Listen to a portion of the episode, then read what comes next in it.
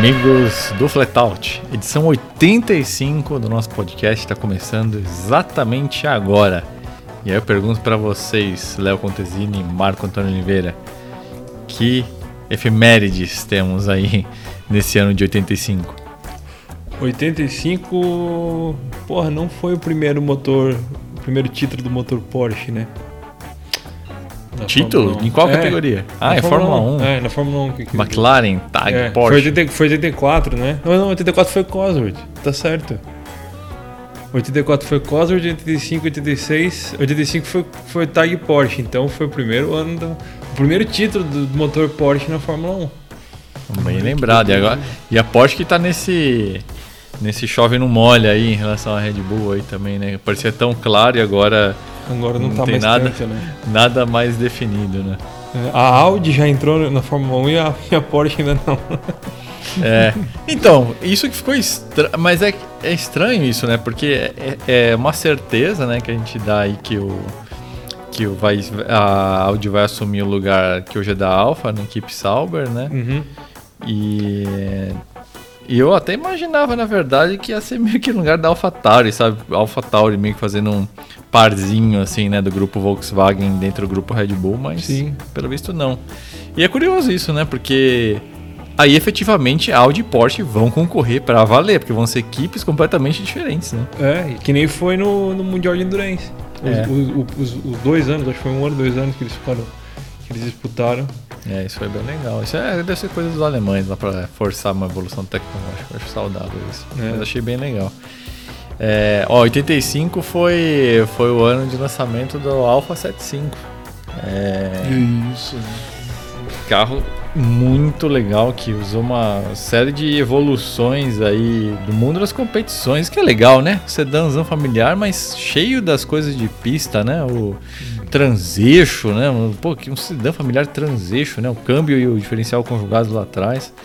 O motor, quatro cilindros, derivado inclusive da Alfa 105, mas é uma evolução muito importante, né? Com o cabeçote Twin Spark, com as duas velas por cilindro e que na verdade é uma evolução do cabeçote testa estreita, né? Que nasceu na Alfa GTA e na GTA M.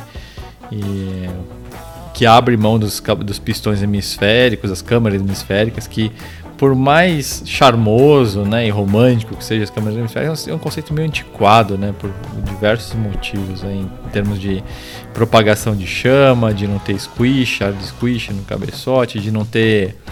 Uh, de ter um pistão que é grande demais, muito maçudo, né? Ele fica ali com uma catedral praticamente ali para cima, né? Para justamente ele preencher essa área tão redonda, né? Da, da câmara de combustão. Mas não deixa de ser interessante. Eu lembrei de outra coisa, a, Alfa, a Lancia Delta S4, que acho que é o carro. Uhum. Acho que é o carro de rally mais sensacional que já foi criado, com todo respeito ao Audi 4, né? Mas isso aqui é outro, outro patamar, né, cara? É, uhum. e, e, por muito tempo da minha vida eu achava que o Delta S4 era um Delta mesmo, uma versão extrema. Mas na verdade não, né? Ele é um. Ele é, era, é, ele é um tubular, é que nem um 037 é, totalmente tubular, extremamente aliviado. É, e, e, como é que pode? Vocês conseguem imaginar é, que os caras testaram esse, esse motor que era um 1.8 com duplo comando com 5 bar de pressão, passando uns mil cavalos, 5 bar, meu. Que merda os caras tinham na cabeça, esse italiano louco, né? É, e ele é? teve e, e ele, o S4 ele teve uma, umas versões com compressor e turbo também. Né? Sim, né? é, o famoso X-Tudo, né, meu? É, X-Tudo. Cara, eu acho que dificilmente você vai ter uma combinação de. É, talvez o Porsche 917. Essa coisa hum. assim do carro extremo em todos os sentidos e, e, e, graficamente, né, em termos de design. Tanto no design de, de, literalmente, né, da carroceria, mas também design de arte da, do livery, do patrocinador, no caso é a Martini uhum. Racing essa super combinação de, de extremos e um visual apaixonante histórico. Acho que só esse 1917. O GT40 também, né? São poucas vezes na história aconteceu isso, assim. Ah, teve um. Eu tenho um particular que é o, o Lancia Stratos Alitalia. É, eu ia falar é, a mesma coisa. Eu ia falar a mesma coisa. Eu, eu, é que parece um aviãozinho, né? É, o Stratos ele tem um, algo que é menos extremo, mas ainda é romântico, né? E é dos é. caralhos, sensacional. E visualmente, sem dúvida nenhuma. O Alitalia é Mas nesse nível, assim. Não, é que, o, é, é, é que eu acho que o Juliano está falando. É, o lance da Delta S4 foi o, o, o, ápice lá do grupo B, né? Foi, uhum. depois vai que até. Aqueles carros que acaba com tudo, né? Que aí o cara tem que acabar com essa categoria que tá muito, muito foda demais pelo é ser o, humano aguentar. É o, é o, game over do é, jogo. Game, assim. que nem o 917 também, é. mesma coisa. O, mas tem uma coisa legal do do Stratos é que ele foi meio que uma peça de resistência, assim, né? No é, sentido de, é. putz, de teimar ali, existir, brigar com, com Audi 4 e tudo Não, mais. E outra coisa, cara, aquilo lá, dá uma olhada, é, uma, é aquelas cunhas maluca de Bertone da época do Contache e tal de rally, meu. É uma é. maluquice, né? É muito conceitual. Ferrari, né, é. É. é. muito romântica a receita. É, né? é, é muito, muito, demais aquilo. É, aquilo é sensacional. E tem a livery da Itália. não, como carro de rally, eu também sou parcial com o Stratos, eu também acho. Mas eu entendo perfeitamente, porque o Delta S4 também é. Esses carros do grupo B do último ano lá são um negócio de, de fora do normal mesmo, cara. Não, e eu, eu vi um 037 lá no na Canepa, né, lá na Califórnia. Ah, lá. Cara, era.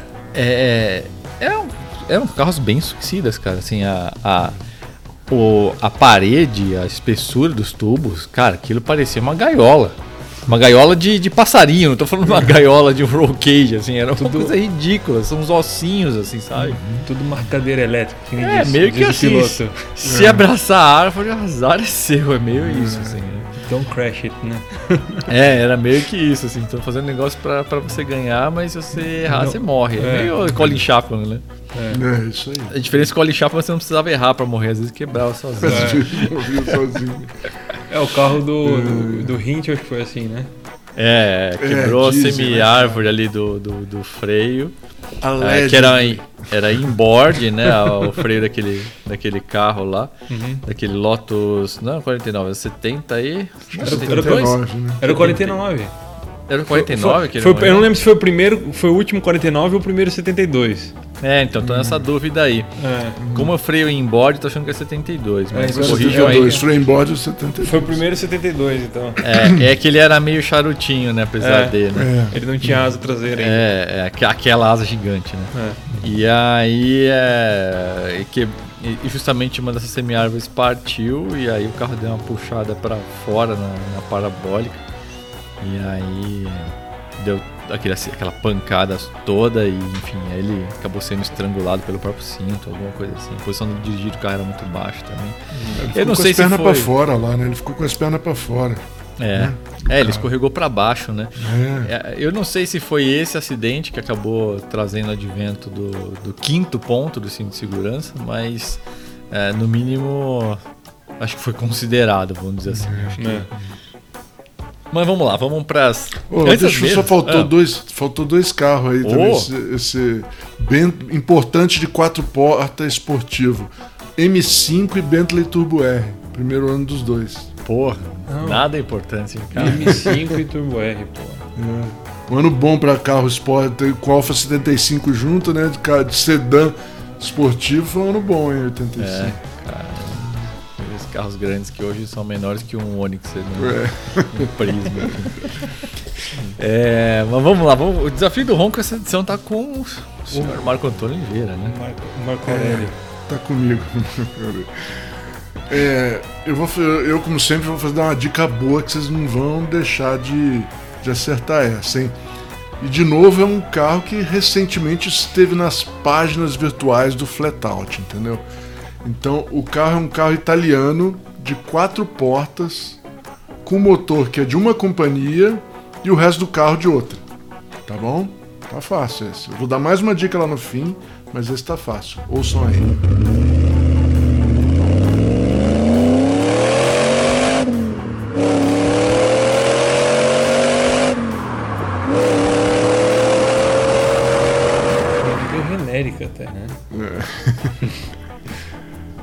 Beleza, gente? Aí na próxima, lá no finalzinho, eu dou mais uma dica disso daí. Antes da gente trazer. Hoje vai ser um, pouco de bate-papo, assim, né? Tem as mesas de discussão aí sobre o Citroën C3, sobre todo esse rolo de cadeiras da McLaren, do Piastri, que a gente vai falar aí mais pra frente.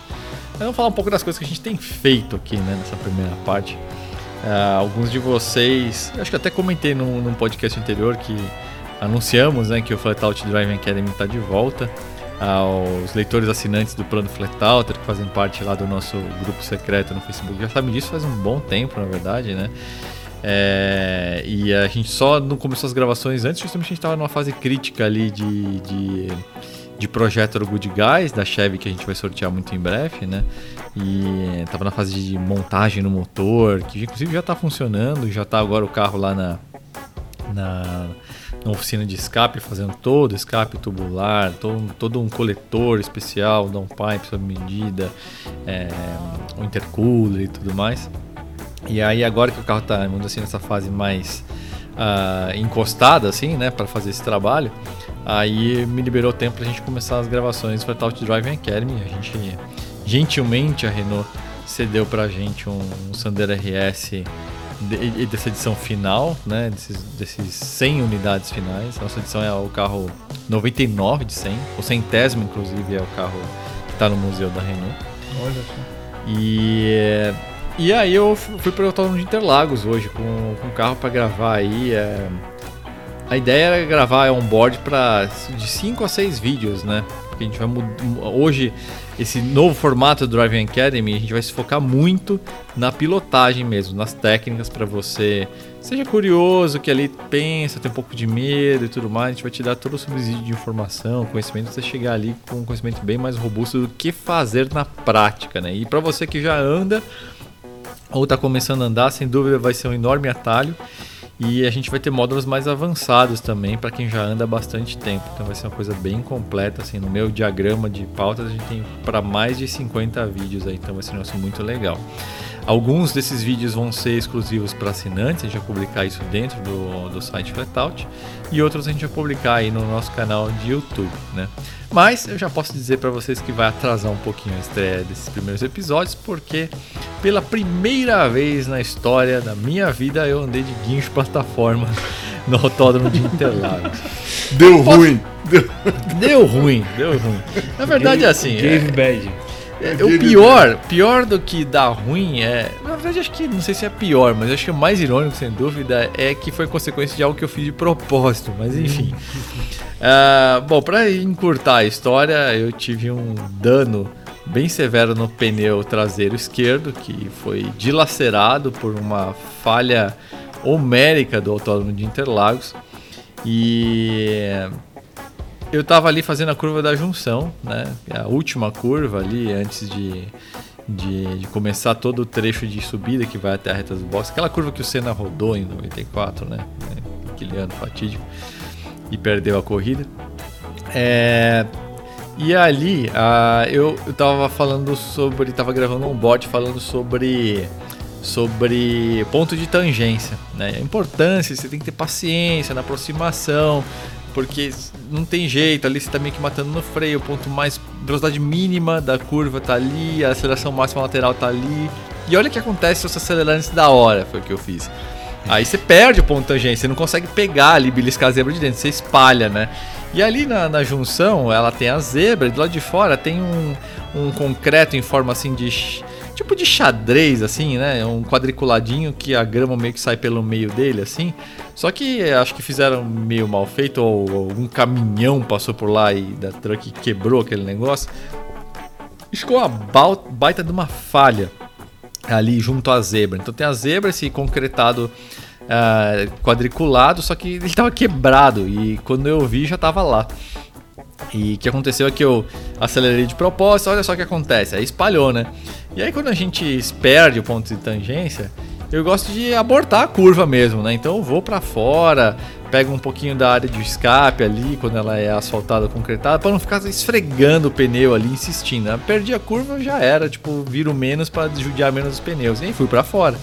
Tudo em ordem, exceto que tinha essa falha aí que cortou o pneu. Só que o pior não foi isso. É que ele cortou o pneu de um jeito que ele arrancou um naco da, da lateral do flanco do pneu. E aí ele. Só que ele não perdeu pressão imediatamente de alguma forma, cara. Então eu fui correndo ali no subir, reta dos boxes, 180 km por hora. freio forte, quarta, terceira, entrei no S do Senna e aí o S do Senna é pra esquerda, então o pneu traseiro esquerdo é o que tinha menor carga de todos, aquele que fica no ar, né, quando você tá entrando rápido. Aí, quando eu fui puxar pra direita, cara, parecia que alguém tinha puxado o freio de mão do carro, assim, ele, ele entrou, ele, ele entrou no, na segunda perna do S do Senna já em 45 graus. E foi piorando, ele virou mais de 45 graus. Eu tava olhando pela, literalmente, o caminho que eu queria, tava na minha janela do passageiro, tava quase 90 graus o carro. Eu acelerando para tentar trazer de volta, mas ali eu já tava em quarta marcha, que eu antecipo a quarta marcha antes de pegar a segunda perna, então não tinha torque, né? E aí, mas eu não rodei, né? E, mas quando o carro estabilizou em linha reta de novo, eu, ele tava, tipo, que nem cachorro pensativo, cabecinha torta, assim. Tipo, meu, o horizonte tá estranho, cara. Tipo, tava tudo caído pra esquerda, assim. Falei, puta, já era, esse pneu estalonou. E na época, na hora, assim, eu pensei, mas como é que pode esse pneu ter saído? Eu ando com 60 libras atrás. Não é possível que, que, que, que ele tenha saído da roda com tanta pressão, assim. Aí eu mal tinha parado o carro e pensei, puta merda, aquele zebrado concretado que deu uma pancadinha ali. Aí era batata. Parei, desci, chamei. Chamei não, na verdade eu parei bem ali na área de, de, de acesso né, do, do resgate. Aí o cara queria rebocar, eu falei, meu, péssima ideia, olha isso aqui. A roda tá no chão, cara. Tipo, além de eu marcar o asfalto inteiro, a gente vai destruir uma roda dessa aqui se a gente fizer isso. Ela já teve contato com o asfalto, acho que ela já foi danificada, né? Mas, mas é. E não queria terminar o serviço, né? Então a gente tinha que esperar a plataforma. Então, pela primeira vez na vida, eu andei de plataforma no autódromo. E com isso, o Talk Driving Academy vai atrasar um pouquinho, porque eu não sei quando que é o próximo track day, mas mais do que isso. a gente já viu que há uma certa dificuldade para achar essa roda e esse pneu aí, pelo menos nas concessionárias aí que costumam atender o pessoal da frota da que cuida da frota da Renault, que é a TSO, que faz um serviço excelente, aliás. Abraço aí ao Marquinhos da TSO, Kaká, toda a equipe aí, e ao Rodrigo Leite da Renault também, que foi fundamental aí nesse processo aí da volta do Driving Academy. Mas a gente sabe, né, está numa fase de baixa disponibilidade de peças por causa desse pós-pandemia. Então não sei quando que a gente vai ter, né? Acho que daqui a uma semana, 15 dias. Mas não sei nem quando tem os próximos track days pra gente botar esse carro de volta pra andar e, e tocar aí pau no Driving Academy. Mas vai ser bem legal, cara. Vocês que estão aí acompanhando é, e que sentiam falta disso aí, né? Tanta gente pedia nas enquetes que a gente fazia. Vai ser muito voltado ao volante. Tanto que a, a gente deve instalar alguns equipamentos do, do spec aí ao longo do ano que vem. Mas o foco realmente vai ser pilotagem. Assim. Esse, esse foco vai, vai, vai ser realmente nas técnicas de direção. Mas. Aliás, mas você chegou é. a gravar alguma coisa, Juliano, ou não? Foi logo no começo? Então, foi logo no começo, foi no meio das falas do primeiro vídeo. Putz, o primeiro vídeo, até antecipando aí vocês aí, queridos ouvintes, que a gente sempre gosta de dar uns spoilers no podcast, porque ele não tem audiência tão enorme que no canal de YouTube ou mesmo no site. Então é legal que a gente traz uns, um, umas informações de primeira mão aqui para vocês que nos acompanham, que geralmente são os nossos leitores mais assíduos, né? Mas é, esse primeiro vídeo, que na verdade não vai ser o primeiro, vai ser o segundo, porque o primeiro vai ser apresentando a volta do Driving Academy, explicando o formato, blá, blá. Aí o segundo, que realmente vai ser a aula, né? E aí esse, esse, esse vídeo ele vai explicar que a melhor forma uh, da gente se educar aí desde o começo a entender a dinâmica do carro é dividir e da pilotagem, dividir a curva não em três partes como se costuma fazer, né, no, método mais antigo, que é tipo, ah, é frenagem, ponto de tangência e saída, mas dividir em cinco pontos, né? Na verdade tem gente que divide até em mais, mas o cinco é suficiente já, que é exatamente o momento da frenagem, o momento turn in, que é o momento que você vai tirar o carro da, da longitudinal e, e fazer essa rotação para ele apontar. Aí tem o momento do ponto de tangência, que é a menor velocidade e a maior aceleração lateral. Tem o ponto de reaceleração, que é o que vem imediatamente depois. E aí tem o ponto da saída, que é quando o último momento no qual a aceleração lateral começa a parar de. começa a, de, a cair, né? Então, por que dividir em cinco assim? Porque dividindo em cinco dessa forma, nessas cinco etapas, você vai conseguir entender se a sua pilotagem está induzindo um substerço ou um substerço em cada uma dessas etapas, né? Então, é, É, e também a dinâmica do carro, porque não, não é suficiente você dizer que o carro sai de frente ou de traseira, porque ele pode sair de frente na entrada e traseira na saída, ou o contrário. Hum. Ser um carro traseiro na entrada e, e dianteiro na saída. Então, quando a gente põe em cinco etapas, uh, você consegue entender melhor esses gradientes, tanto para analisar o que está fazendo atrás do volante, quanto para para você entender a dinâmica do carro. Então, você se educar, é sempre dividir em cinco partes, é fundamental. Aí eu tava na, eu, eu, já tinha falado sobre a técnica de frenagem básica, né? Porque a gente vai ter um especialzão sobre frenagem, vários capítulos, mas nesse primeiro é uma pincelada assim sobre o principal da frenagem, sem ponta taco, porque esse módulo iniciante é, eu, eu, eu, quero que realmente botar na mesma condição que as pessoas vão andar, né? Então tem umas manhinhas para você reduzir sem fazer ponta taco. Aí eu fiz a da entrada de, de curva, né, a tomada, o turninho, o inserimento, aí como os engenheiros da área costumam chamar. E aí eu tava no do ponto de tangência explicando que precisa de paciência, uhum. que, que, que é, é, um ponto de menor velocidade, mas que ela vai definir muito para onde você vai sair, como você vai sair. E aí eu falei que nessa ânsia de você querer andar mais rápido, muita gente acelera antes da hora. E o que acontece é que você nem pega o ponto de tangência. Aí se o carro nem passa perto da zebra de dentro, espalha. Foi nessa hora que eu espalhei de propósito e destruí o pneu do carro. Né? Então o primeiro episódio ficou pela metade. E aí ficou faltando a parte de reaceleração, que dá para até usar alguma coisa de onboard do GT3, que tem umas coisas interessantes para mostrar, e de, e de, saída da pista. Então, mas é que o resto eu, eu, a gente vai gravar meio que tudo junto, né? Então, uhum. é, vai realmente vai dar uma atrasada aí. É, foi no começo, né, cara? Isso que, isso que pegou, é, né? É, então, eu cheguei lá, eu sempre quando vou gravar assim coisa de pilotagem, eu ando mais ou menos uma horinha ali para climatizar, né, para ficar uhum. para ficar algo ref, mais no reflexo muscular e instintivo, porque aí eu consigo me concentrar para falar sobre o conteúdo, né? E aí foi bem no começo, cara. Andei uma hora e, tipo, sei lá, com uma hora e vinte vai de, de, de, de sessão. Na hora que você falou, vamos começar. É, tipo isso, né? Tava na metade, passando na metade, vai, das falas on-board, mas enfim. Mas, mas, mas, assim, esse foi um azar o meu, mas não foi só. Eu, no, o azar ficou comigo, né? Mas mais, mais gente se divertiu com pista aí, né, o Mal? Fala aí um pouquinho ah, sobre o que, que é. você andou aprontando aí no fim de semana. É, então, fim de semana não, foi esse feriadão, né? Foi ontem, cara. É. Ontem, eu tava, ontem eu estava na pista de Chevette. Uh, Chevette tá. Então, eu, eu, na verdade, você sabe, eu, eu, sou um diletante de pista, né? Eu dirijo há muito tempo, né? Tudo, mas eu pista eu sempre, sempre andei muito pouco, né? É, e a maioria das vezes foi com minha perua, com a BMW, né? Mas aí. Aí com o Chevette eu tava meio, ah, será que eu vou? Mas me deu vontade, eu resolvi voltar, né? E teve um track day é, ontem que foi na, no Circuito Pan-Americano, que é na verdade o campo de provas da Pirelli, né? Uhum. É o da, é, cara, é aqui do lado de casa, eu nem sabia, em Elias Fausto. Cara, não deu, não deu 20 quilômetros da minha casa. É, Circuito Pan-Americano. É muito perto, é muito perto. Ele, só que é um, cara, para chegar lá, barro. É porque é novo, é novinho, né? Acabou de fazer.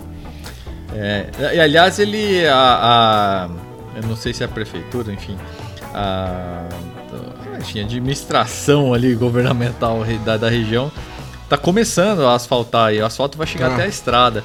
Então vai ficar bem legal. Acho que vai levar um ano aí, mais ou menos. Acho que, ou menos, na verdade, já começou a obra. Acho que vai levar, sei lá, uns oito meses. Mas vai ser bem legal, aí o acesso vai ficar bom lá. Né? Tá, tá, tá, em obra, tá literalmente em obra. Né? Então, e cara, choveu pra caramba no, no, no, na noite. Né? Na verdade, eu acordei bem cedo assim, né? E a semana toda tava um tempinho frio, mas não tava chovendo. Falei, pô, tá perfeito, né, cara? Um tempo friozinho, mas sem chuva tá ótimo. Aí eu tô tomando café, né, olhando para fora de casa assim, ah, hoje vai ser um dia bom. Começa a chover. Aí, pô, peguei uma, peguei, todo mundo pegou uma lama desgraçada até lá. E... Ah, por isso que ele tava todo borrado. Nossa, o carro, se olhar o carro do jeito que tá, meu, nunca teve tão sujo. Nunca é. teve tão sujo. Fez um rali com ele, né? Não fez? Literalmente, uma, uma lama mesmo, não é laminha, não, lama mesmo. Teve até nego que atolou, foi, foi bem engraçado. Mas enfim. E chegando lá, tive que lavar os pneus, né? Os cara, tinha uns caras lavando os pneus lá, todo mundo de entrar na pista. Então foi meio. Mas eu fui, fui, tirei as calotas, coloquei umas pastilhas tech pads lá e aproveitei pra colocar Ué, um. Você não foi com as suas rodas mexerica de magnésio? Não, essas eu já tirei faz tempo. Ah, que coisa, né? Eu Coisa, tirei que, que tempo. interessante isso. É, mas o carro ficou bonito, todo mundo fica me falando, pô, mas ficou legal, todo mundo reclama. Ficou, que eu ficou. Metade reclama que eu tirei, e a outra metade reclama que, que, que ainda fala que ainda bem que você tirou. entendeu? É, ainda bem que você tirou, principalmente pra usar no circuito ninguém- pan-americano. Ninguém, ninguém tá satisfeito com essa história das mexericas. Mas enfim, aí o, eu só coloquei a pastilha, botei um. Eu tinha aqui um fluido de freio é, RBF 660 lá, que era da Peru ainda, mas estava a garrafinha fechada, lacrada, não tinha aberta ainda. E aí eu aproveitei para usar e fui, cara. Tirei as calotinhas e mas é. No primeiro, as primeiras, o primeiro circuito, cara, é novinho, muito legal. É meio, bem rapidinho. E quando eu cheguei lá, cara, meu, eu falei, tô fudido, né? Porque só tinha carro, meu, o carro mais lerdo lá era Sandero RS, entendeu? O mais lerdo era Sandero RS. O resto era, só tinha carrão, cara. Puta, cara. De motor, assim, né? De. Só tinha coisa que andava pra caralho. Eu falei, pronto, cara, eu vou virar uma chicane ambulante agora com esse, com esse chevette nessa pista, né? É. Mas no fim, no, no fim deu pra andar com o pessoal, deu pra andar bem lá. E o mas o circuito ele não é. Eu não sei se você andou já lá, Juliano? No, no- no Pan-Americano? Andei algumas vezes, já teve alguns eventos Ah, lá. é? É, é. É um de- circuito andei bem de Porsche, lá, desafiador. não, Juliano? Andei de Porsche? Não 900 lembro. 911, acho que foi. Não, não, não. 911 foi no Velocita. Ah, andei de. Putz, já andei de tanta coisa. Andei com a RAM, Ah, é? essa última RAM. Andei com, com o Pulse. Andei com o Audi R8, a Audi RSQ3, RS4, RS5. É, ah, alguns carros aí. É muito legal, assim. Eu gostei pra caramba dele. cara. É, eu, eu acho que assim, é, é, para ser bem franco, eu acho levemente perigoso pra track day. É uma pista mais para iniciados, porque as áreas de escape são curtas, que é uma pista de teste, né? É. Então tem alguns lugares, e não todos, né? Tem alguns lugares que requerem um pouco de, de, de cuidado, mas é uma pista bem legal, apesar de ser plano. Eu não sou muito fã de circuito É. plano, né? É. É, É, ni- um acho pouco- que ninguém é. Plano é meio, né? é, é, fica um pouco monótono. né? E É. tanto que o Autódromo de Estoril, que é a inspiração para esse traçado, que é uma réplica, acho que 70% do Autódromo de Estoril, e Estoril tem, tem um, um belo mudança de relevo, né? Uhum. Mas, ainda assim, é uma pista muito, muito legal, de, muito técnica, né, também, inclusive. Eu bem gostei. tinhosa, cheia de pegadinha ali. É, é bem. Mas eu gostei dela, cara. Eu gostei de andar nela. O, o Chevette, ele, ele tem um problema, né? Que a primeira e a segunda estão juntinhas e tem um puta buraco na te, né? A terceira é longa pra cacete. Ah, E ali você não vai usar a segunda, né? Meu, vai vai amarrar ter- só na chicane no fim ali e olha Só lá. na né? chicane no fim. Cara, terceira o tempo todo. E teve lugar que. Aí fica, faltava- fica brochado, né? É, e o carro já não é. Mas assim, então tinha que jogar o carro nas curvas, né? Porque se não tivesse embalado, meu, era pior ainda, né? Porque eu tinha. Mas, cara, foi bem legal de andar. Eu gostei bastante. de andar. Então, no começo tava chovendo, a primeira volta que eu dei, então o que eu fiz, né, cara? Foi muito tempo que eu não andava. Que eu não andava em pista e também. é, eu peguei o que, que eu fiz? Eu dei pressão bem alta, tipo 45. Ele normalmente é 20, né? O Chevette, né? De, se olhar no manual é 20 a pressão do pneu dianteiro. Eu taquei 45 e falei, ah, vou andar com eles iguais, 45, porque normalmente também ele- o Chevette anda com mais pressão atrás. Eu vou andar igual e aí eu vou desvaziando lá, né? Porque é mais fácil desvaziar do que, né? Ah, sim, você pôs muita pressão, hein, mano? Botei, botei, mas falei, não, eu vou. Eu conversei com, com o Milton, sabe o Milton Rubinho? Sei. Ele tinha andado nesse Chevette em Interlagos várias vezes já, né? E aí eu falei com ele, e aí, o que você acha? Ele falou, ah, cara, bota a pressão alta lá, dá uma volta, umas voltas, né? Vê como é que ele fica. E aí diminui é, é, onde, no eixo que você quer, ou, ou diminui tudo. Aí, pô, eu, eu, não, eu botei, não botei 42, eu botei 42 de pressão.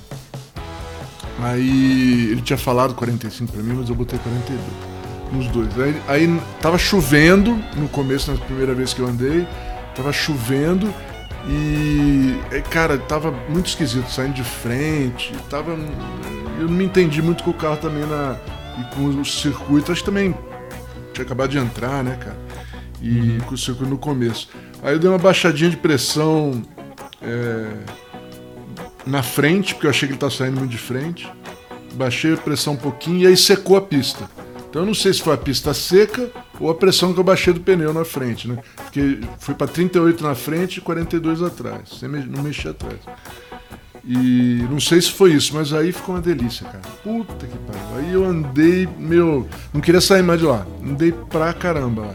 Deu 30 voltas quase lá. E, e, e tava difícil porque era só de 20 mil de carro, você tinha que sair depois de, de 20 minutos, sabe? Aí eu chegava lá em cima e vol- entrava na fila de volta, sabe? Eu fiquei, dei o máximo que De eu quanto, em consegui. quanto tempo? 20, 20 minutos na pista. Ah, é rapidinho. Rapidinho. Então, mas aí uma, uma dúvida que eu tenho sobre. o- Eu, eu não lembro de um track day lá, né? E ter acontecido. E uma dúvida que eu fico com curiosidade, porque lá você, você acessa a pista e você não consegue sair, né? Todo mundo tem que entrar e todo mundo tem que sair junto. É isso aí. Como é que eles faziam? Isso É, aí- filinha, cara. Pega lá em cima, ficou tipo os boxes lá em cima, né? Uhum. Lá tem os boxes. Aí eles pegavam 20 carros desce. Aí os caras falavam, ó, vocês vão descer 20, vão rodar 20 minutos lá, ninguém vai sair e vai voltar todo mundo junto, entendeu? E aí, ah, eles davam bandeira quadriculada ou vermelha, e enfim. isso, dava uma bandeira quadriculada e Aí todo mundo ia pro box, aí pro box filinha junto. e embora, Ah, coisa e já tinha o resto do povo parado do lado. Esperando, ali, esperando, entendi, né? Aí a gente tinha que subir lá. Chegava lá em cima, eu entrava na fila de novo, mas eu tinha que ficar na fila pra esperar descer de ah, novo. tipo Play Center, assim. É. Quantos grupos eram? Ah, cara, tinha carro pra caramba, né? Sei lá. Não, quantos grupos, tipo, quantos Como? grupos de 20? Tipo, você, você ia pro fim da, do... Você acabou de andar, aí quantos, quantos grupos você tinha que esperar pra andar de novo? Ah, eu andei direto, cara. Eu esperei 20. Aí tinha que esperar 20 minutos, né? Os caras acabar lá, eles subiam de novo e eu já tava descendo de novo. E Porque freio, eu- não, te, não te faltou freio, não? Então, cara, ó, meu, um trator a porra do carro. Cara, andei, mas andei com o que, eu conseguia, andei mesmo, freio. Os caras estavam falando, cara, você tá freando lá na, quase na, na retona, lá no fim. É meio perigoso. Eles até falaram pra gente, ó, toma cuidado, que, que essa reta é perigosa, frear tem carro que vai chegar a 200. Bom, eu não ia chegar a 200 nunca, nem que é livre, mas enfim, tem carro forte que vai chegar a 200 e tanto lá, e, não vai frear, não sei o que lá. Botaram puta medo na gente. No começo tava devagar, mas eu fui enfiando ele cada vez mais na, na- por causa desse negócio da terceira também, né? Porque eu queria pegar embalo, embalo na, na, na, na curva lá, né? E os caras falaram, pô, tá... e freiei mesmo, tá sem dó do carro, sabe? E, cara, dei o que eu consegui ali e, meu, não esquentou freio, não esquentou motor, pressão do óleo ali, tá- tinha uma curva lá, aquela curva que entra pra entrar na reta, que, porra, ele fica né, de dando é, bastante G, né? Eu fiquei, no- a primeira vez que eu fui, falei, cara, essa porra não vai faltar óleo, eu fiquei de olho no, no manômetro ali, né? E olhando, olhando, cara, cinco ali no manômetro, tranquilo, sem, sem se mexer e pau no. Ó, adorei o carro. E uma delícia de andar, Juliano. Puta que gostoso que tá. Depois ele ficou totalmente neutro, cara. Em todo lugar que entrava, meu, tava muito legal. Só tinha um problema. Ele levanta a roda traseira, né? Levanta a roda de dentro, né? E você não tem blocante, né? Então fica Só toda hora. Distraciona. Toda hora distracionando. cara. Isso que você tá com um pneuzinho, né? Você botar um pneu chiclete ali, meu Deus. né? É. Aí é. piora ainda mais Pior esse ainda efeito. mais. né? É, então. É, é, é. Então é a única coisa que, assim, que você fala que, que não, funcionou bem nele, né? Se tivesse um blocante, cara, puta, ia ficar perfeito. E, mas foi muito gostoso de andar. Todo mundo que. Eu levei uns caras pra andar comigo, né? Porque tinha um monte de amigo meu lá, foi bem legal, um monte de amigo. Aí. E levei uns caras pra andar, todo mundo que andou ficou, porra, que legal. Porque, cara, ele. Tudo bem, ele é era tranquilamente o carro mais lerdo ali, cara. Entrava nas retas, todo mundo sumia. Sumia, assim, sabe? Tipo, desaparecia na minha frente. Porque tinha jeito, ele era mais lerdo mesmo tranquilamente. Mas, cara, o carrinho ele, ele grita, né, cara? E o barulho dele é legal. E, e porra, entrando. Meu, todo mundo pirou. Falou, ah, todo mundo pirou. Andando comigo lá. Foi bem divertido, cara. Foi um dia bem legal. É, eu acho só pena que não deu pra andar mais, porque, tipo, com isso daí, eu, eu- a gente ficou o dia todo lá e eu daria pra dar, tipo, 50 voltas e demos é, 20, eu acho que o meu deu 28 voltas. E, Então foi a única coisa, mas assim, mas era inevitável para esse negócio de, de ter que voltar lá, né? Mas eu gostei bastante do autódromo, gostei, e adorei o carro. Agora pirei, agora vou, vou toda chance que eu tiver agora eu vou, vou andar, cara, de em pista. Porra, imagina ele com os bancos, então. Porra, é, então. Até esqueci dos bancos, porque o ban- mas sim, o banco é um problema. Pô, tem que cobrar lá no Como é que- Não, não, tá, cara, tá comigo agora, tá comigo. A história do banco tá comigo. Como é ele que me é? deu, Ah. ele me deu é, é, a base, a base modificada lá do, que é a base de Chevette, né? Ele pegou Uhum. uma base do banco de Chevette que eu arrumei nos, nos bancos pra ele, ele arrumou a base do Chevette e ele eu tenho que desmontar o meu banco e, e acertar uma altura pra eu passar pra ele e ver se Pelo tá amor de funcionando Deus, direitinho. faça isso logo. meu. É, que eu tenho que fazer aqui em casa uma hora, né, cara? Eu tenho que arrumar uma hora pra fazer isso, mas vou fazer, vou fazer. O, o seu carro é agora. period correct com o, o circuito, né, cara? O traçado dele, se ele é a cópia de, de Estoril. É. O, Esto- o Estoril de 72, né? Ai, que beleza. E aliás, tem uma curiosidade sobre o Estoril. Você falou que o, traçado ele é uma cópia 70%, Juliano? É, aproximadamente É, isso. o, o, o, tra- o autódromo do Estoril foi projetado pelo Lolo Cornelsen, que foi o, o arquiteto que fez o AIC de. Curitiba. É. Olha que legal. Então, é um, um outro autódromo dele que, que tipo, mataram o Jacarepaguá, que foi dele, mataram o AIC, que foi dele, mas o, o Pan-Americano, de certa tá forma, é dele também. Que Que legal. legal. Ah. E, e eu não fui o mais lento, né, cara? Que eu tava até brincando. Você conseguiu último- não ser o mais lento? É, eu consegui, não, não fui mais lento. Eu- Eu andei junto com os DS lá, os DS3, cara. Andei junto com eles ali. Olha. No meinho eu conseguia chegar neles lá. Sangue nos olhos do mal. É, mas o, o, o- Mas assim, cara, porra, cara, eu- o circuito ele tem duas retas é, rel- relativamente grandes. Cara, os caras, tipo. Eu andei junto com uma 340 também, mas aí, cara, com certeza o cara tava. Devia ser bem. É, tava com bastante medo, né? Mas eu não consegui. Mas o foda era isso, eu andei junto com o cara e não conseguia passar ele. Porque chegava nas retas, o bicho vupt. Ah, sim, fica aquela agonia, E, né? Meu, é, e, porra, o cara. E, e eu fiquei com medo que os caras tava.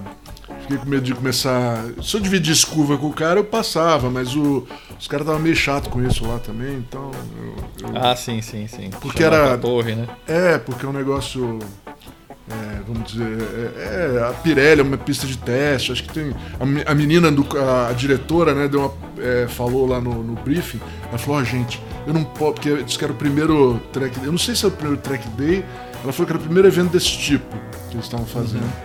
E ela falou: Eu não quero ter que responder que. né, sabe aquelas coisas? Responder pro meu chefe que alguém teve um acidente no, no feriado aqui, entendeu?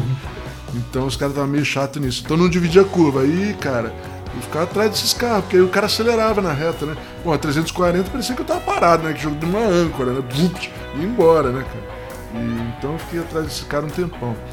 E, mas eh, tinha gente mais lenta, claro. Tem os iniciantes lá, tem o pessoal que tá indo pela primeira vez, né? Tem, tem todo tipo. Então não fui mais lento. Porque eu tava falando. Quando, quando eu. A primeira vez que eu dei as voltas lá, que eu vi a diferença de, de, de- de motor, né, dos caras, eu falei assim, falei pros meus amigos, falei, cara, no, no, no último evento que a gente foi junto, que foi aquele é, rally de regularidade, eu fui o mais rápido. Que era pra andar lento, eu fui rápido.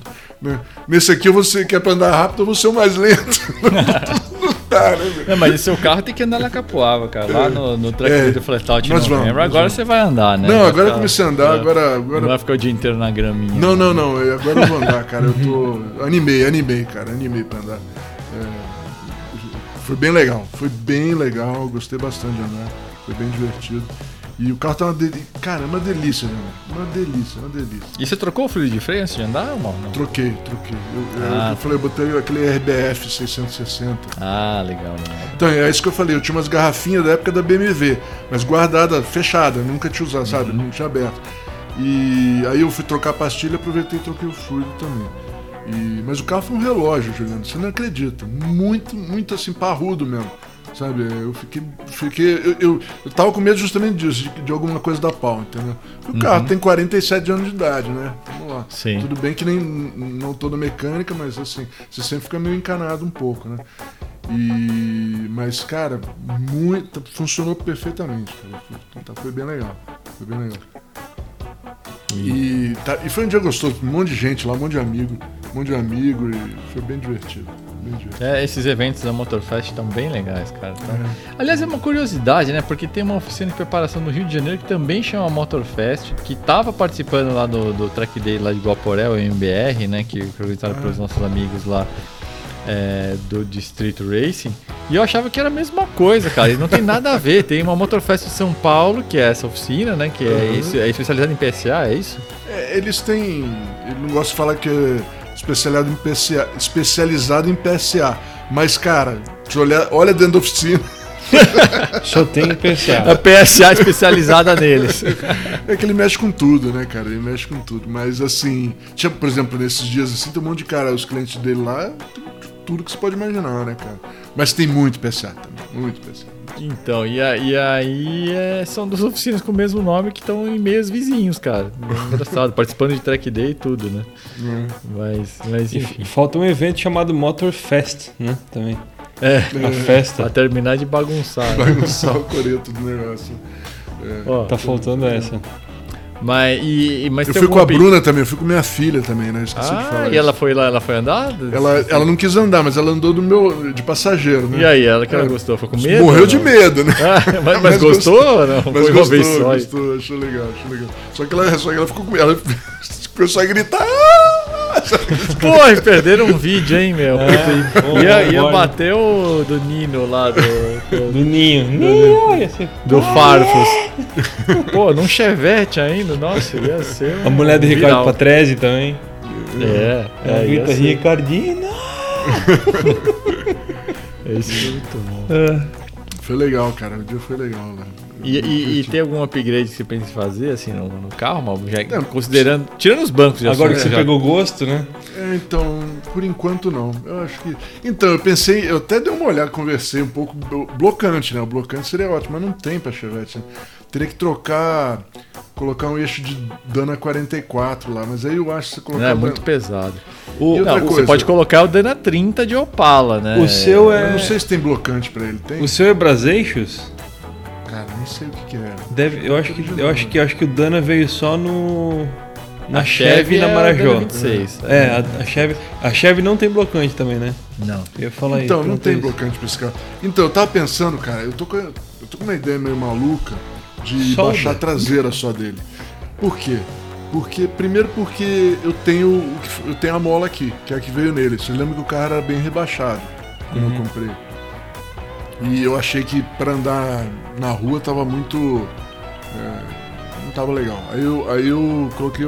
Tá com as molas originais Chevette agora, né? É, mas eu tenho as molas que estavam nele aí, né? Mas aí ele não vai ficar andando de bunda abaixo? Então, eu, eu- cara, eu tô com. Porque aí você também joga o peso pra trás, né, cara? Se eu fizer, eu vou fazer da seguinte forma. Eu Ô, vou, mola. Hum. Eu vou colocar a mola, que tá aqui, eu vou, coloco, ou eu faço isso ou mando alguém fazer. É, eu acho que vou mandar alguém fazer, porque eu não tenho tempo pra porra nenhuma. Tudo bem. Mas eu vou, eu vou, boto a mola, dou um pulo em Romeiros e dou uma andadinha pra ver como é que fica. Não, mas tem que andar na pista, não adianta. É. Palmeiras não vai. Mola de Opala 4 Não, mas dá pra cilindros. ver, por não- exemplo, se ele. que- Qual a ideia? É, é fazer o- a, a- a- levantar menos a rodinha da.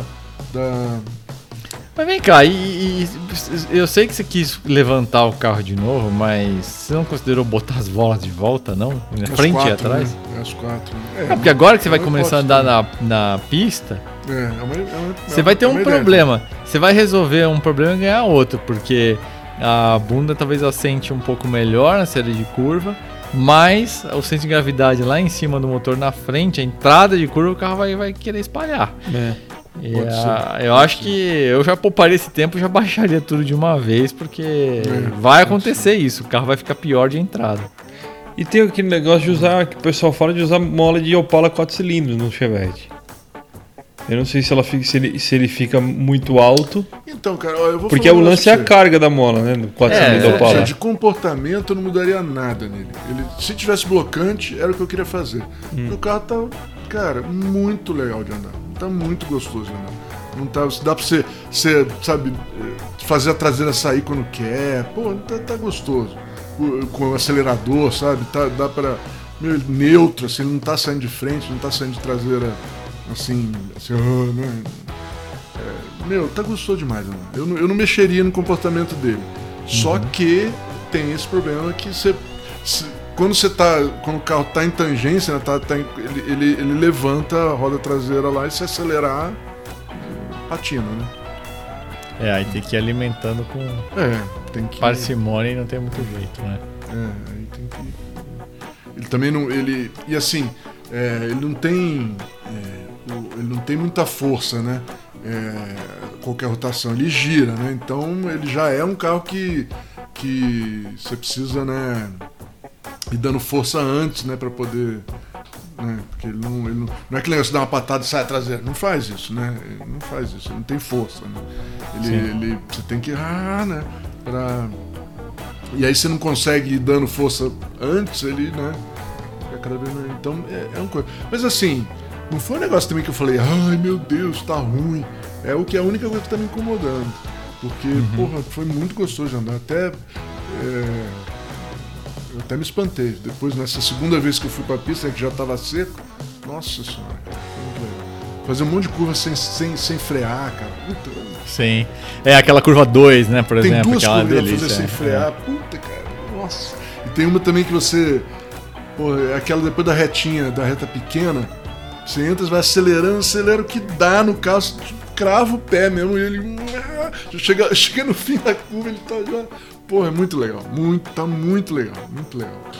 Ele não, ele não sai da tua mão em nenhuma situação, sabe? Assim, sem. Muito legal. Tá muito. Ó, vai atrás desse banco, que aí você vai se apaixonar de vez com o carro. Imagina você encaixado nele, É, assim, e, mais assim. baixo um pouquinho, né, Juliano? É, e, é. isso, fatalmente, o banco é, a é a coisa mais encaixado, né, cara? Eu- Sim. Você, sabe que eu ler, ganhei outro banco, né, cara? Puta Outro? Caramba.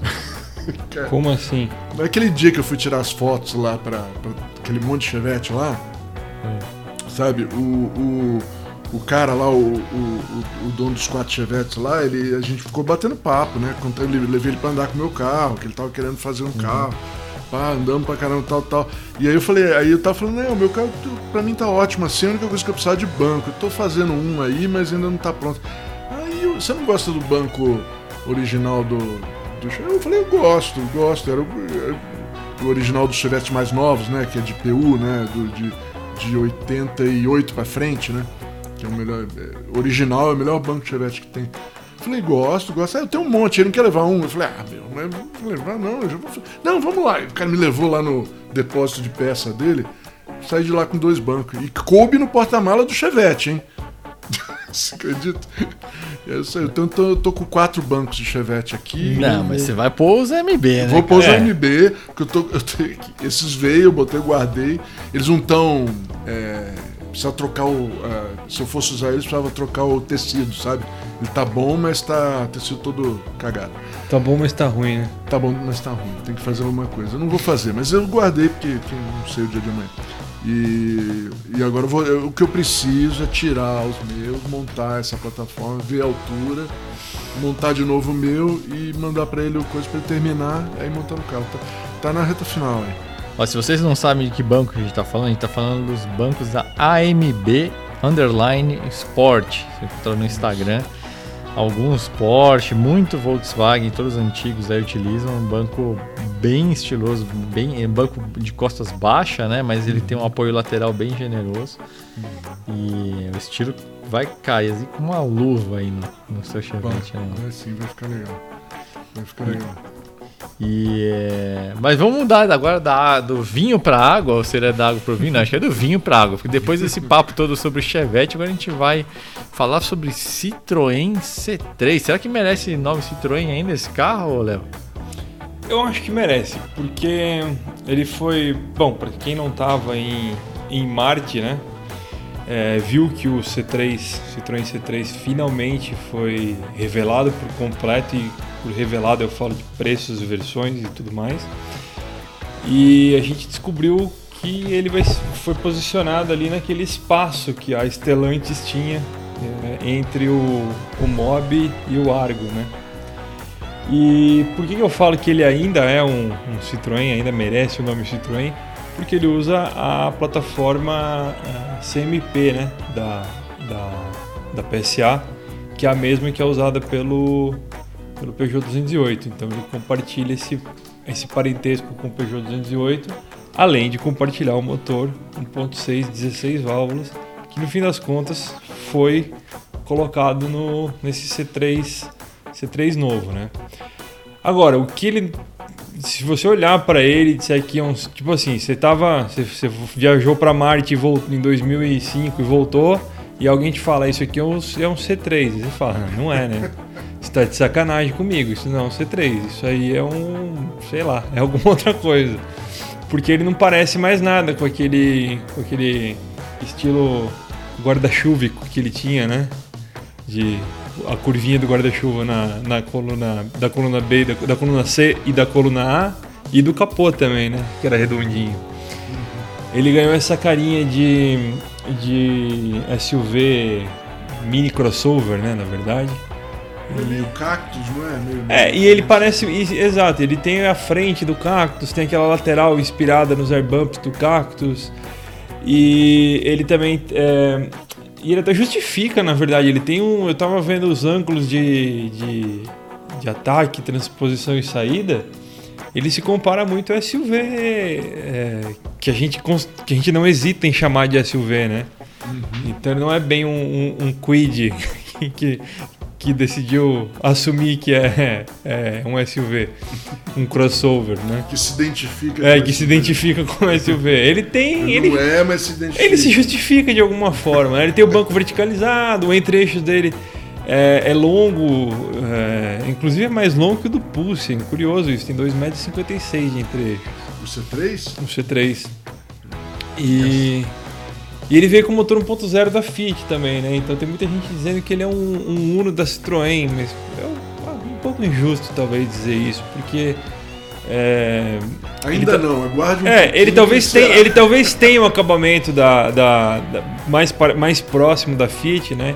Que a Fiat, que sempre foi muito especializada em fazer acabamentos baratos, se você considerar as marcas da Stellantis. Mas eu acho que ele tem estilo de Citroën, ele tem plataforma de Citroën, ele tem motor de Citroën, tirando 1.0. Então eu acho que ele é um Citroën C3, sim. Ele só não é o Citroën C3 que a gente aprendeu a, a, a gostar, vai. Eu gostava até desse carrinho. Mas ele tem mais essa brincadeira do Uno até que faz sentido. Não o Uno botinha clássico, mas o novo Uno, Isso, né? é. Esse quadrado redondo Isso. e tal. É... Ele tem um pouco disso mesmo, mas é, eu acho que ele tem muitos elementos, ele, ele tem mais elementos do C4, por exemplo, né? Por isso que eu digo que ele é um. Mas eu acho que faz sentido, inclusive, porque ele, ele está ocupando a posição que foi do Uno, né, na prática, que é uhum. é acima do Mob. Na, se você pensar na Stellantis como todas as marcas da Stellantis, né? E ele parte de. O preço dele foi bem competitivo, inclusive. Ele está partindo de 68,990 e isso é mais barato que o Quid de topo. E isso é um problemão pro Quid, né? É, é mais barato que os carros do mesmo porte dele, é, HB20, que são os rivais dele, né? Hyundai HB20, Chevrolet Onix, é, Fiat Argo, o próprio Peugeot 208. É... é, isso aí foi bem colocado, Léo. Isso aí foi é. um movimento muito inteligente da Citroën, Sim. né? Porque você parar a pensar, é, agora, especialmente com esse negócio de pandemia e a inflação, mas especialmente agora a pandemia, os carros agora, qualquer carro é 100 mil, né? Qualquer isso. carro. É. Então você tem uma opção com estilo, um volume muito maior né, do que o Quid, uhum. num valor próximo, porra, realmente é um mega problema aí pro Quid, como você você bem falou, assim, nesse sentido foi uma tacada de mestre aí da, da Citroën. Sim, e, ele, ele parte a, a todas as, a versão a segunda versão dele que custa 74, que é 74,990, versão Live Pack, ela já tem, ela é mais barata que o que o que o Argo, por exemplo, e ela tem mais equipamentos que o Argo de entrada. Então ela já, tem, ela já tem, por exemplo, até o multimídia com tela de 10 polegadas, que é uma coisa que a gente só via em segmento superior, com Android Auto, Apple CarPlay, essas, essas coisas todas, ajuste de altura no banco dianteiro, que é uma coisa também que era só em segmento mais é, é, sempre opcional, né? Versões intermediárias de, de carros mais caros, um, um segmento acima dele. E eu achei que foi, ficou tudo muito bem. Tipo, ele, ele tá bem posicionado para resgatar a Citroën, né? Que. É, agora você falou, você falou tantos recursos que agora eu fiquei com a pulga atrás da orelha. Será que não vai ser que nem o Peugeot 208, essa nova fase? Que a gente anunciou aquele valor na época do lançamento e passou um- nem um mês, já tava quase 10 mil reais. Mas, não, eu acho que com certeza ele vai subir um pouco, né? Todos eles estão todos eles estão com essa estratégia, né? Eles lançam por um preço, passa um tempinho, pum, vem um reajuste. Mas tem uma outra observação que eu queria fazer é que esse carro ele está claramente posicionado abaixo do Peugeot 208, né? E, e isso coloca a Citroën no lugar que ela na, na estruturação que a PSA tinha na Europa, que a gente não tinha, não percebeu no Brasil por causa das circunstâncias que a Citroën e a Peugeot chegaram aqui, que elas foram percebidas pelo público e tal. Mas lá na Europa, a, a, a Citroën é- sempre foi a marca, é, pelo menos nos últimos anos, né? Ela era a marca de entrada da PSA, a Peugeot era a marca intermediária e a DS era a marca de topo. E no Brasil, Citroën e Peugeot estavam posicionadas na mesma linha, né? Por causa da, como eu falei, das circunstâncias que elas chegaram ao Brasil. Elas eram, a Citroën e a Peugeot vieram separadas, né, para o Brasil, apesar de serem juntas lá. E cada um, cada um teve a sua percepção, seu público e tal, e elas acabaram meio que concorrendo entre si. E agora é, parece que é, com, com o C3 principalmente, a Peugeot, a Citroën está sendo colocada na entrada do abaixo da Peugeot, né?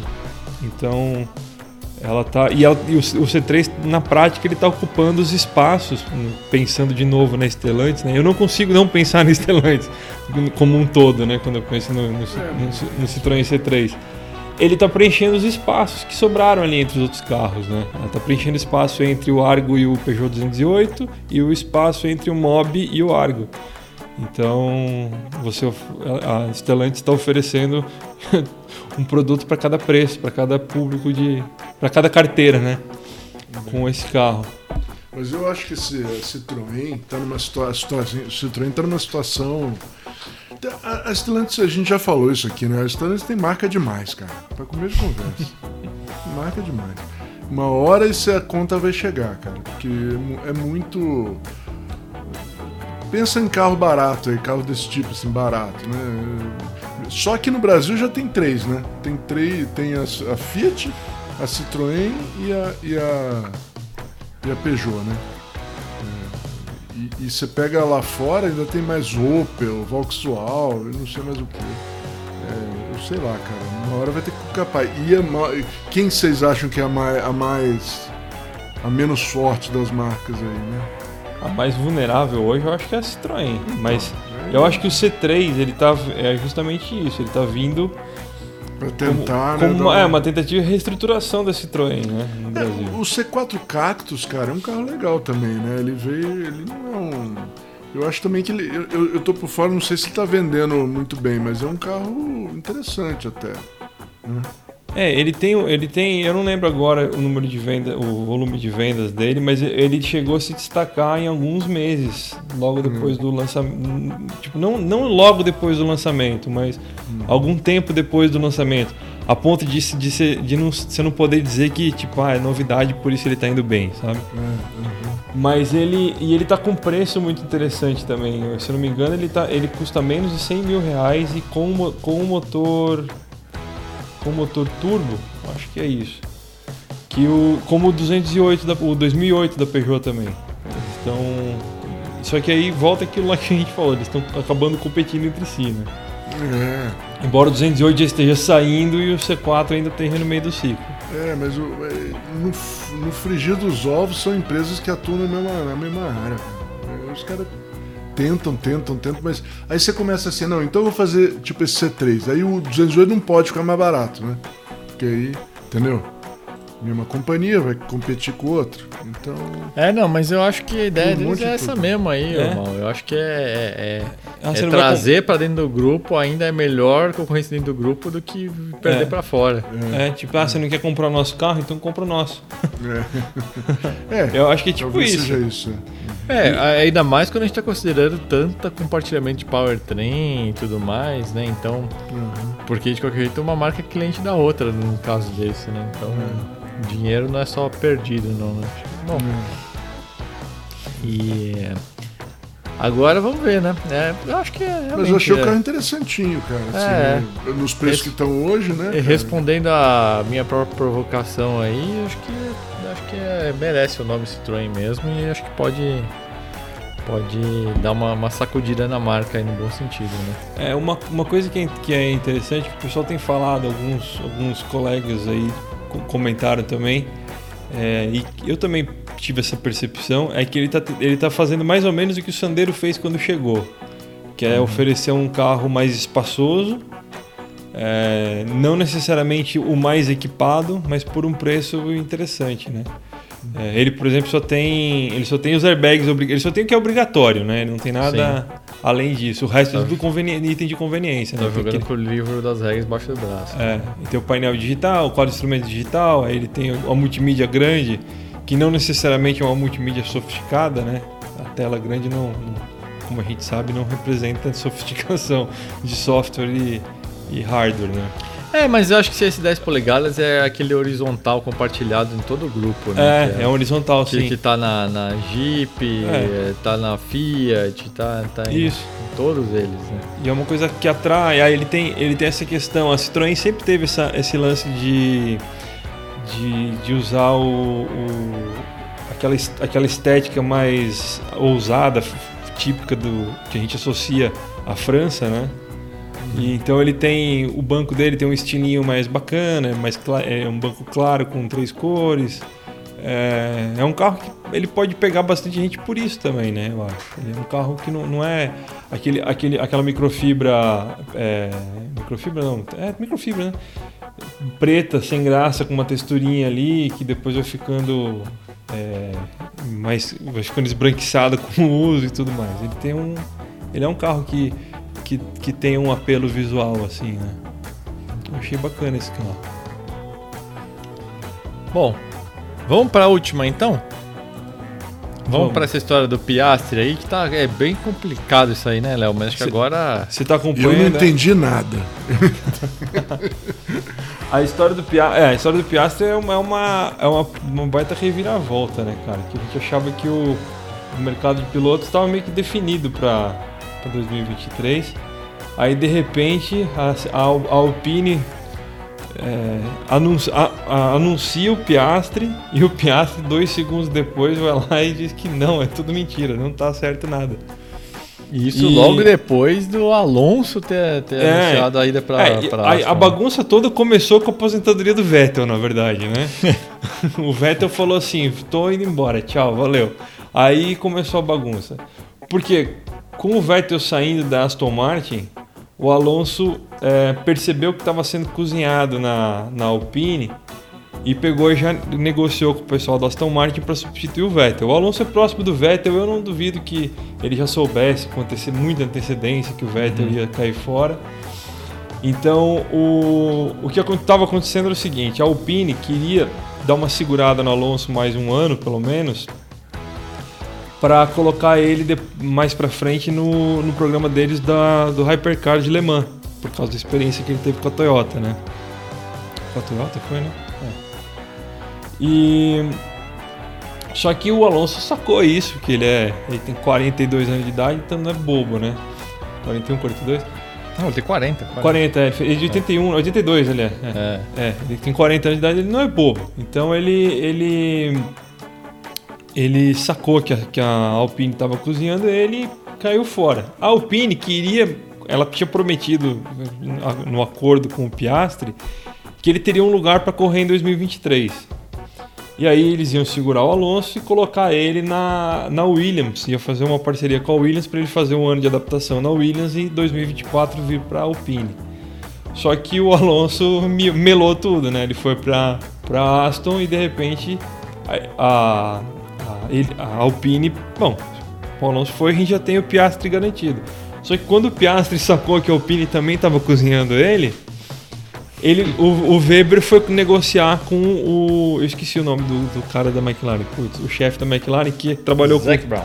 Não, não, não o Zac Brown, o, o diretor esportivo, não o, o CEO. O chefe da equipe. É um alemão, Oliver. Oliver. Oliver Bloom? Não, é? Eu esqueci o nome dele, não é Oliver. O, Podia, o- podia ter um nome mais fácil de lembrar que nem o Mike Crack, né? é, Da Aston Martin. Enfim, o, o- cara da, da- o chefe da, da McLaren, ele trabalhou com o Weber, que é o empresário do Piastri, na Porsche no Mundial de Endurance.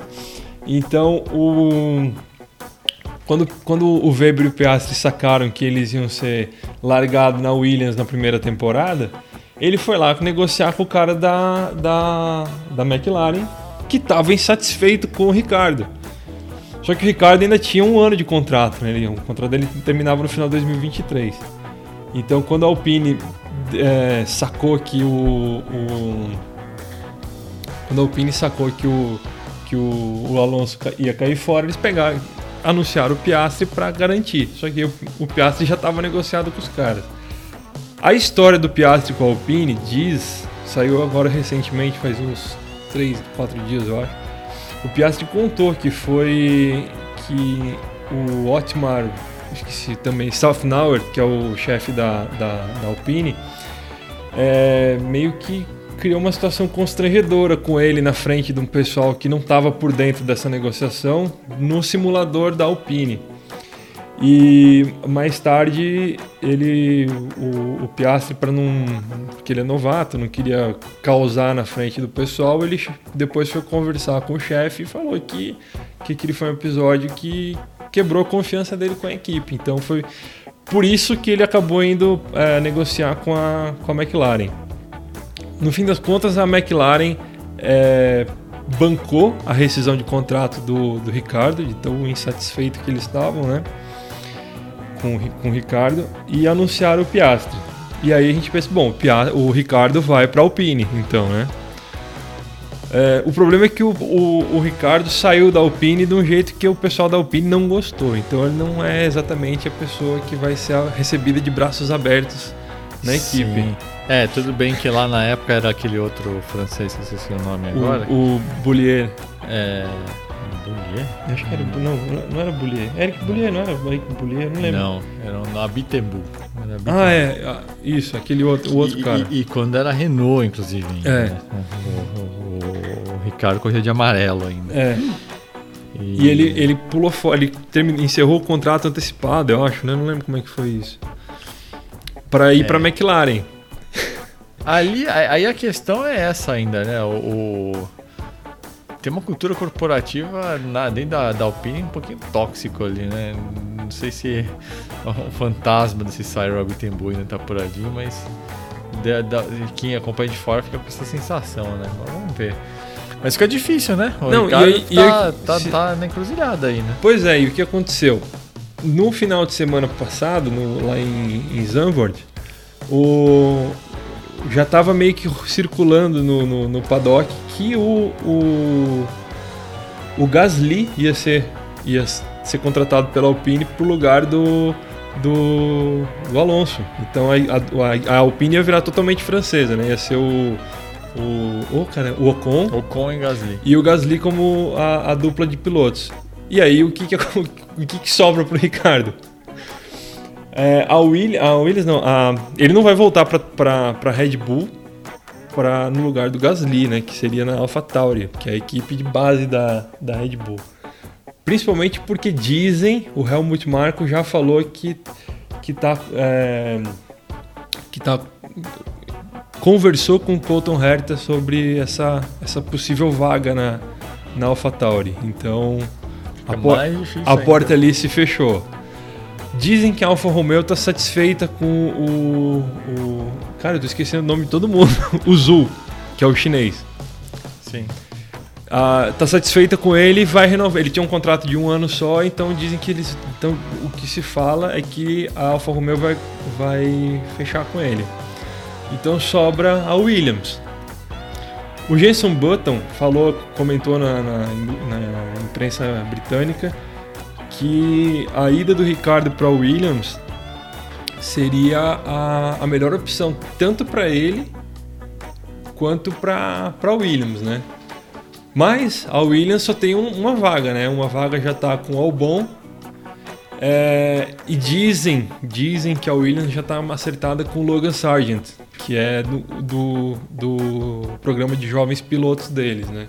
É, e fora que o Toto Wolff sempre usa, né, o Williams como, como vamos dizer assim, a, A categoria, a equipe de base a deles, né? equipe de acesso, acesso, pra ver é. se o cara é bom ou não. É. E também acho que, puta, ia ser. sair pela porta dos fundos, um cara que foi piloto da Red Bull, da McLaren, que ganhou da tantos Renault. grandes prêmios quanto ele ganhou.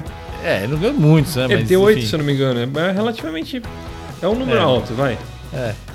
Mas, puta, se terminar a carreira na Williams nesse momento que a Williams tá, não, melhor sair fora. Não, assim. e, e aí o que, o que sobra pra ele, no, no caso, tipo assim, se o, se o Logan Sargent for pro Williams, se a Alfa Romeo assinar com o Zul, Zul Guanyu, né, o nome dele. Uhum. O que pode sobrar pra ele, a única chance que ele teria é se a, a Haas não fechar, não renovar com, com o Mick Schumacher. Então, ou a gente fica sem o Mick Schumacher, ou fica sem o Ricardo na Fórmula 1. É, e- É, acho que já era. Acho que já tá respondido. Né? Acho que o Ricardo vai ter um ano sabático, talvez mais. É, Ou então a Williams, do- por algum. Ah, vamos precisar de um piloto experiente, vamos colocar o Ricardo aqui. Mas é aquilo que você falou, né?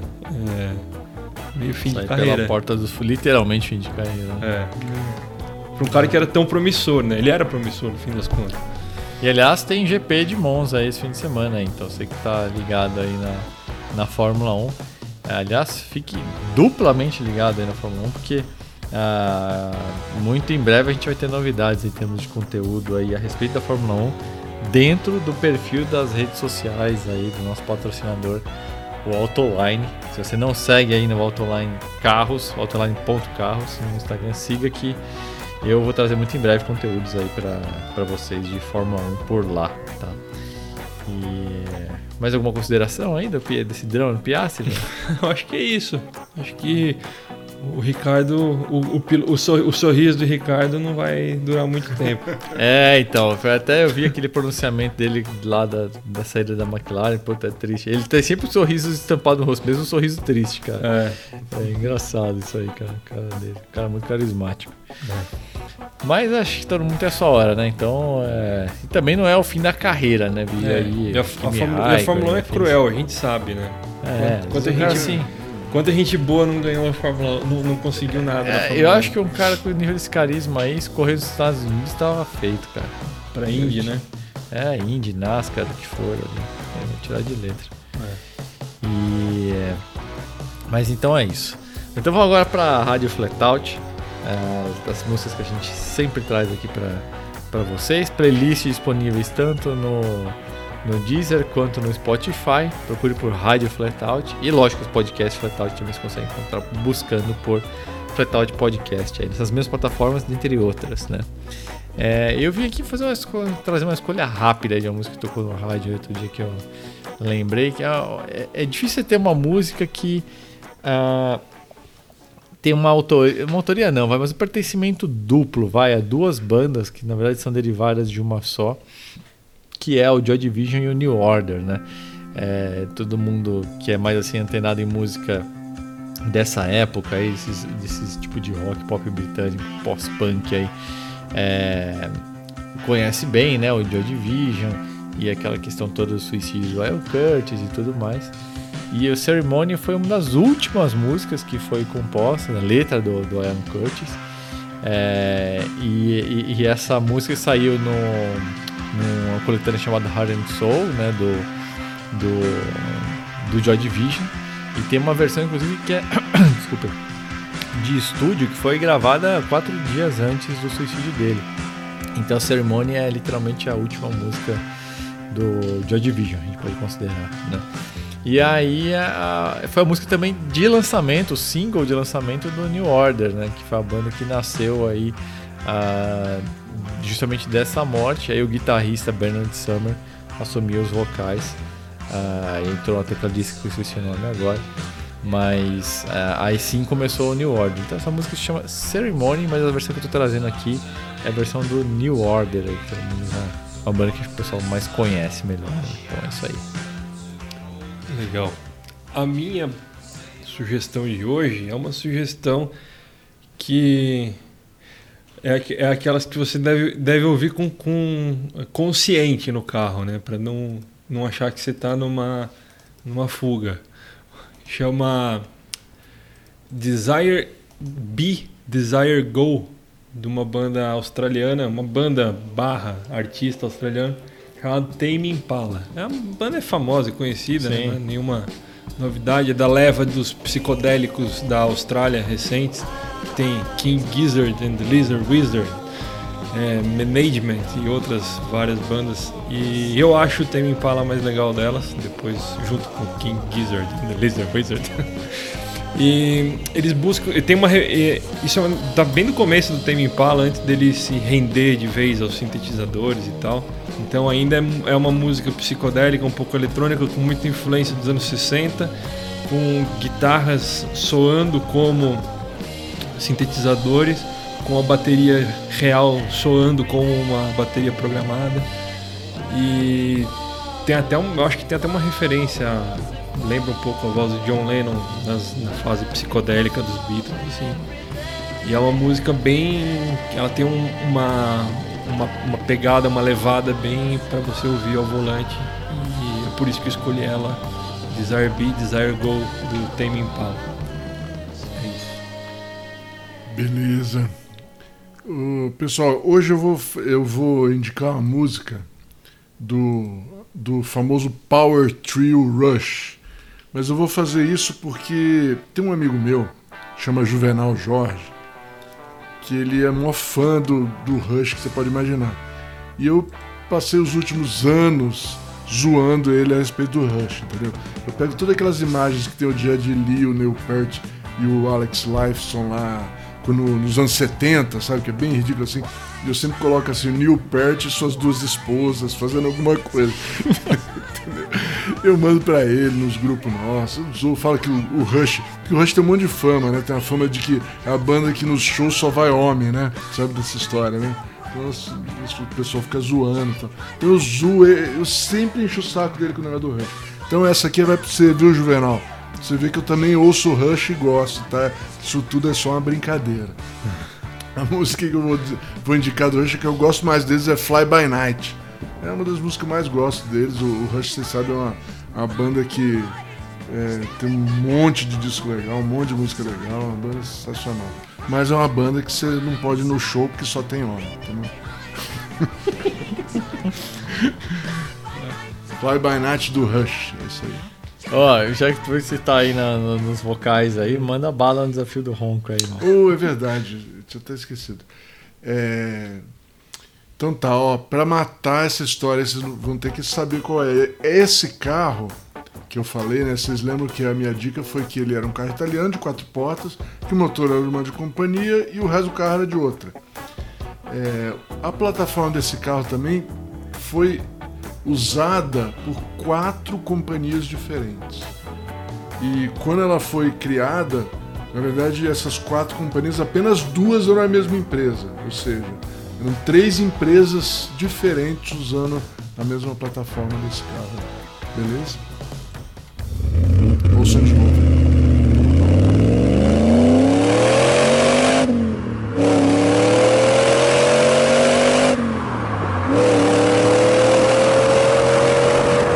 Tá claro que isso aí é a Lancia Tema 832, né? Que é uma, tem uma matéria nossa lá no Flatout dela, que é uma Lancia, né, na plataforma tipo 4, que é uma, era uma joint venture inicialmente só da Lancia e da, da Saab, mas aí que gerou uma, um Fiat, né, porque a Lancia já era da Fiat, lançou o Fiat que era o Chroma, né, o Saab é o 9000, o Lancia é o Tema, e depois a Alfa Romeo entrou nisso daí, quando era independente ainda, entrou nesse consórcio para fazer um 64 que foi lançado na época que tinha acabado de da, Romeo ser comprada pela Fiat, né? Mas ele, ele, quando o projeto foi feito eram três empresas diferentes. E essa Lancia Tema tem um motor Ferrari de 8 cilindros da 308 4 válvulas né? e, da, e da Mondial 4 válvulas. Só que como a, a, nada era feito facilmente ali, não era exatamente o motor da, da, da, da Ferrari, era um motor com é, esse V8 da Ferrari era de virabrequim plano, o da, da Lancer era virabrequim cruzado, com, com ordem de ignição diferente, to, totalmente. Era o mesmo motor fisicamente, mas muito modificado, né? E, mas é isso aí, é uma Lancia com motor Ferrari e tração dianteira. Que é uma loucura, né? Muito bom. Bom, senhores, acho que é isso então, né? Vamos ficando por aqui. Mais um Flatout Podcast vai se encerrando. Próxima edição 86, hein? A gente se encontra nela. Valeu, gente. Valeu mesmo. Valeu, Carlos. Até semana que vem. Falou, pessoal. Até a próxima.